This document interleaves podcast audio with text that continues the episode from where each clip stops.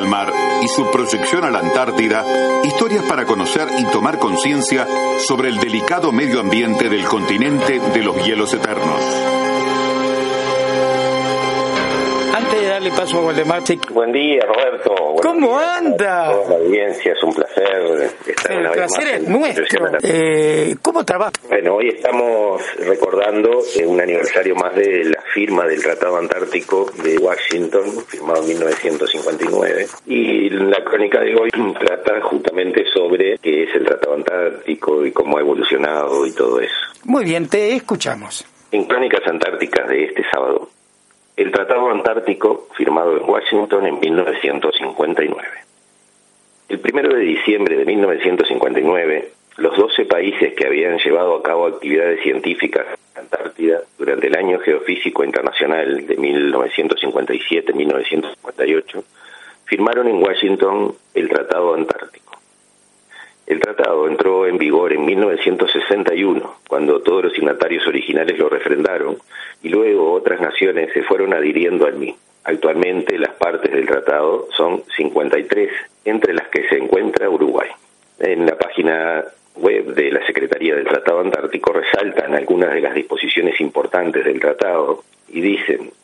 la Antártida se utilizará exclusivamente para fines pacíficos. La libertad de investigación científica en la Antártida y la cooperación hacia ese fin continuarán y sigue. También dice, las partes contratantes acuerdan proceder al intercambio de observaciones de resultados científicos sobre la Antártida, los cuales estarán disponibles libremente. Y sigue enumerando la Secretaría del Tratado Antártico algunos aspectos destacables del texto del Tratado Antártico que ese tratado, el Tratado Antártico, va rumbo a cumplir 60 años de funcionamiento y ha sido una herramienta exitosa para fomentar el trabajo en cooperación entre las naciones y sobre todo fue un instrumento muy importante que facilitó el diálogo entre las partes que iban rumbo a un conflicto cuando al finalizar la Segunda Guerra Mundial las potencias comenzaron la Guerra Fría con disputas para posicionarse en las áreas de influencia que cada uno quería dominar. Eh, desde la primera década del siglo XX, algunos estados habían comenzado a reclamar soberanía territorial sobre la Antártida, basándose en sus descubrimientos, en los títulos históricos heredados, en la cercanía geográfica o la proyección de sus territorios hacia el sur, entre otras teorías para reclamar territorios sobre la Antártida. En la década de 1950, siete estados, Gran Bretaña, Argentina, Chile, Nueva Zelanda, Australia, Francia y Noruega, planteaban reclamaciones territoriales que prácticamente abarcaban todo el continente, sobreponiéndose en algunas regiones las áreas reclamadas. De estos estados, Australia, Francia, Nueva Zelanda, Noruega y Gran Bretaña se conocían mutuamente los reclamos, generándose un desacuerdo en la zona de la península antártica, donde se superponían las reclamaciones planteadas por Gran Bretaña, Argentina y Chile, lo que condujo a graves tensiones que tuvieron su pico en 1949, cuando casi se llega al enfrentamiento armado, y entonces acordaron entre los tres países, entre Argentina, Chile y Gran Bretaña, que ya no enviarían flotas armadas al sur del paralelo 60, aunque sin llegar a un acuerdo por la delimitación de sus respectivos reclamos. Luego de arduas negociaciones que se llevaron a cabo en toda la década de 1950, los estados reclamantes de soberanía territorial llegaron al convencimiento de que era necesario hallar una solución a tal pugna que, que se seguía gestando. En ese marco, la Antártida fue designada como una de las regiones del planeta de especial interés para el Año Geofísico Internacional a desarrollarse entre 1957 y 1958, señalándose en especial el interés que revestía y los grandes secretos científicos que aún ocultaba. Durante el Año Geofísico Internacional, dos estados, reclamantes de soberanía territorial que ya mencionamos, más Bélgica, Japón, Sudáfrica, Estados Unidos y la Unión Soviética se pusieron de acuerdo para desarrollar un programa de investigación sin precedentes, acordando la posibilidad de instalar estaciones científicas, más de 50 en total, por todo el continente, sin tomar en consideración las reclamaciones territoriales que se seguían manifestando. Esto era en el año geofísico, entre 1957 y 58. Según expresaba años más tarde el doctor Puseiro, un conocido eh, especialista en derecho internacional de nuestro país, decía que el evento científico hizo percibir a los estados participantes que la cooperación internacional y las circunstancias de hecho que la investigación había requerido marcaban hitos que señalaban un nuevo camino por el que transitar juntos. A comienzos de 1958, basándose en el buen suceso de la experiencia de cooperación científica, el gobierno de los Estados Unidos de América invitó a otros estados participantes en el Año Geofísico Internacional para unirse en un tratado tendiente a preservar el continente como un laboratorio internacional para investigación científica y asegurar que sería destinado exclusivamente para fines pacíficos. De las conversaciones mantenidas, surgió un acuerdo que culminó en la firma del Tratado Antártico, que fue suscrito en Washington el 1 de diciembre de 1959 y que entró en vigencia el 23 de junio de 1961. Los signatarios originales del Tratado Antártico fueron, por orden alfabético, Argentina, Australia, Bélgica, Chile, Estados Unidos, Francia, Gran Bretaña, Japón, Noruega, Nueva Zelanda, Sudáfrica y la Unión Soviética. El tratado establecía tres categorías de estados integrantes los dos estados signatarios originales, que serían siempre miembros activos o consultivos del mismo, prescindiéndose de la actividad que desarrollen en, el futuro. Luego, los adherentes activos, que deberían ser admitidos expresamente a la categoría de miembros consultivos,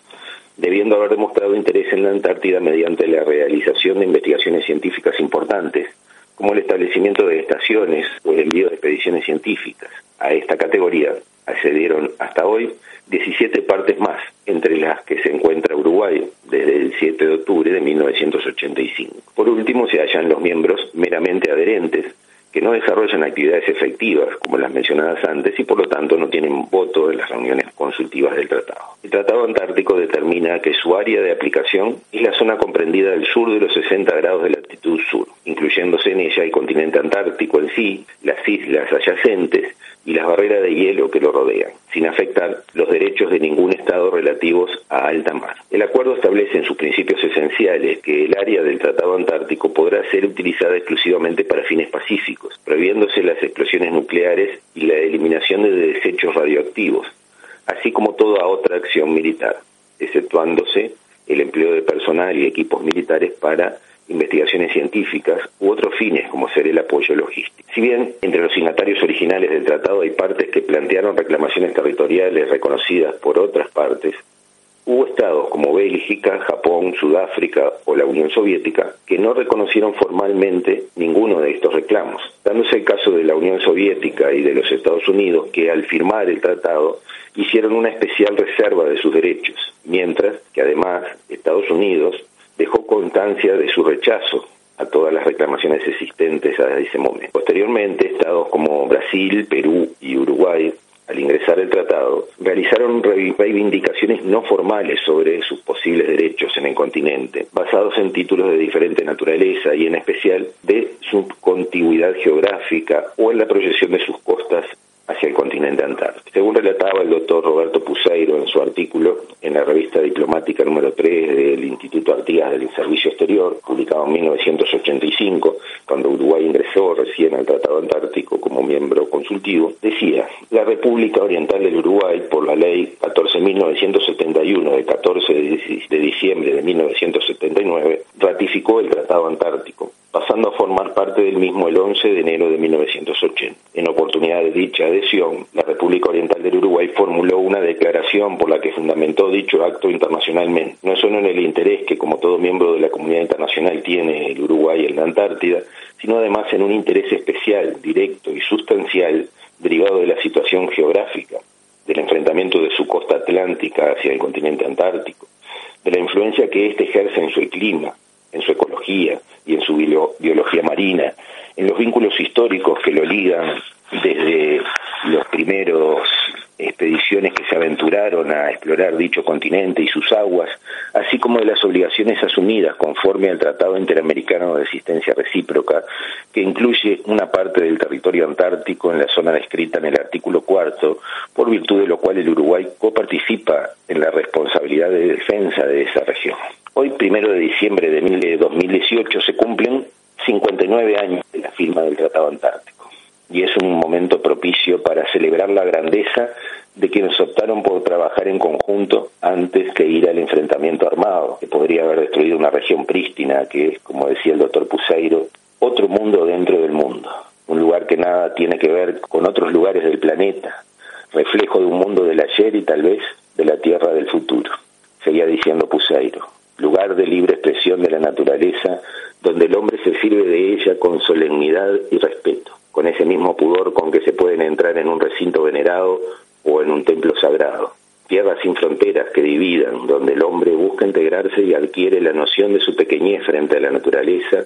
y su dimensión de titán cuando se une a otros. Por eso es necesario que nuestro país participe en forma definitiva y plena en la Antártida, como medio de comprometerse con otras naciones a salvaguardarla y protegerla, y en última instancia protegerse a sí mismo y a la humanidad toda.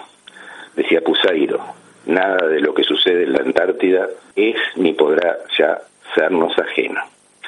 Y hay mucho más para conversar sobre este y otros temas, así que para saber más sobre la Antártida y su historia, los invitamos a seguirnos el sábado próximo en Crónicas Antárticas por Radio Uruguay.